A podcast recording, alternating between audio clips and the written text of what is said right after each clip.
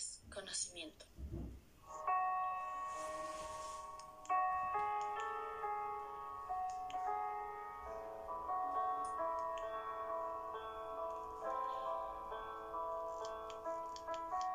Acompáñanos en este podcast sobre el desconocimiento social.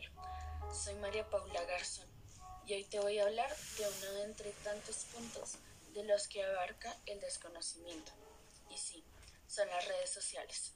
Las redes sociales son medios de comunicación en los cuales se pueden ver muchos tipos de noticias, aunque no todas son ciertas.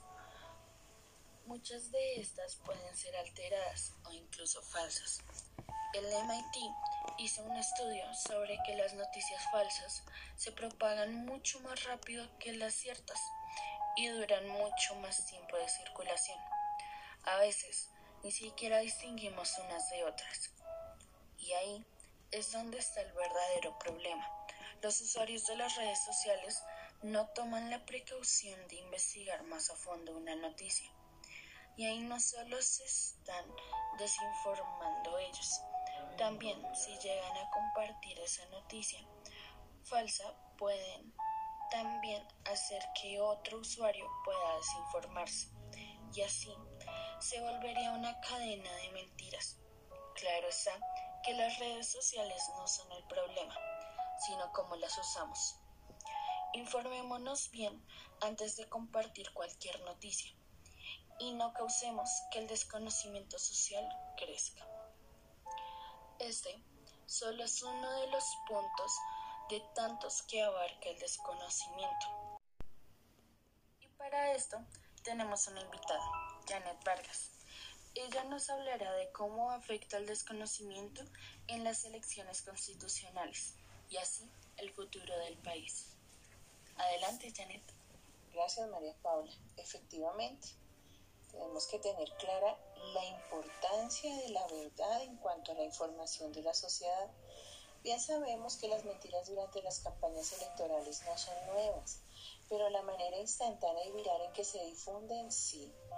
La propagación de la desinformación en tiempos de elecciones complica mucho la democracia de cualquier país. La falsedad difundida a través de redes y plataformas de mensajes se utilizan para influir en los votos de las personas, restándole valor a la verdad. Las personas deberían estar guiadas por ella y no por falsedades a la hora de elegir a sus representantes. Sin embargo, si bien la tecnología ha transformado la forma en que recibimos y compartimos la información, a veces se utiliza para engañar a la opinión pública o también para alimentar la violencia y el odio. Las personas deberían estar guiadas por la verdad y no por la falsedad a la hora de elegir sus representantes.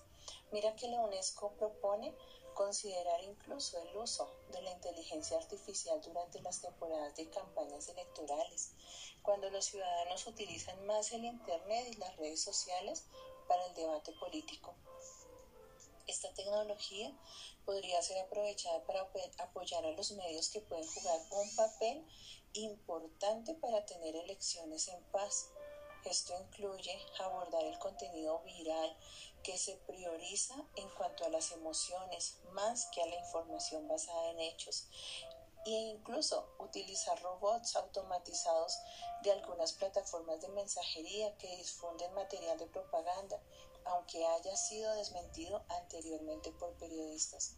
También la UNESCO pide a las empresas de tecnología y a los gobiernos que sean más transparentes y respeten las normas electorales dentro de Internet y todo el entorno digital Asimismo, durante las elecciones es importante que los ciudadanos que participen de cualquier debate político sean conscientes de posibles irregularidades electorales y que obtengan información verificada que los bloqueos de acceso de red que se realizan con intención de restringir algunas informaciones no sean injustificables. Los ciudadanos informados que piensan críticamente también pueden contribuir a mejores elecciones y más pacíficas, por lo que los programas de educación para los votantes también se deben incluir en los medios digitales, pero para ir un poco más allá, María Paula, quisiera dejar cinco recomendaciones ante la sociedad de cómo evitar noticias falsas.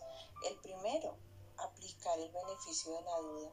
Es importante preguntarse si la noticia que estamos leyendo será veraz, en especial cuando se trata de artículos sin autor, que son compartidas por portales no reconocidos o que se difunden a través de cadenas de WhatsApp.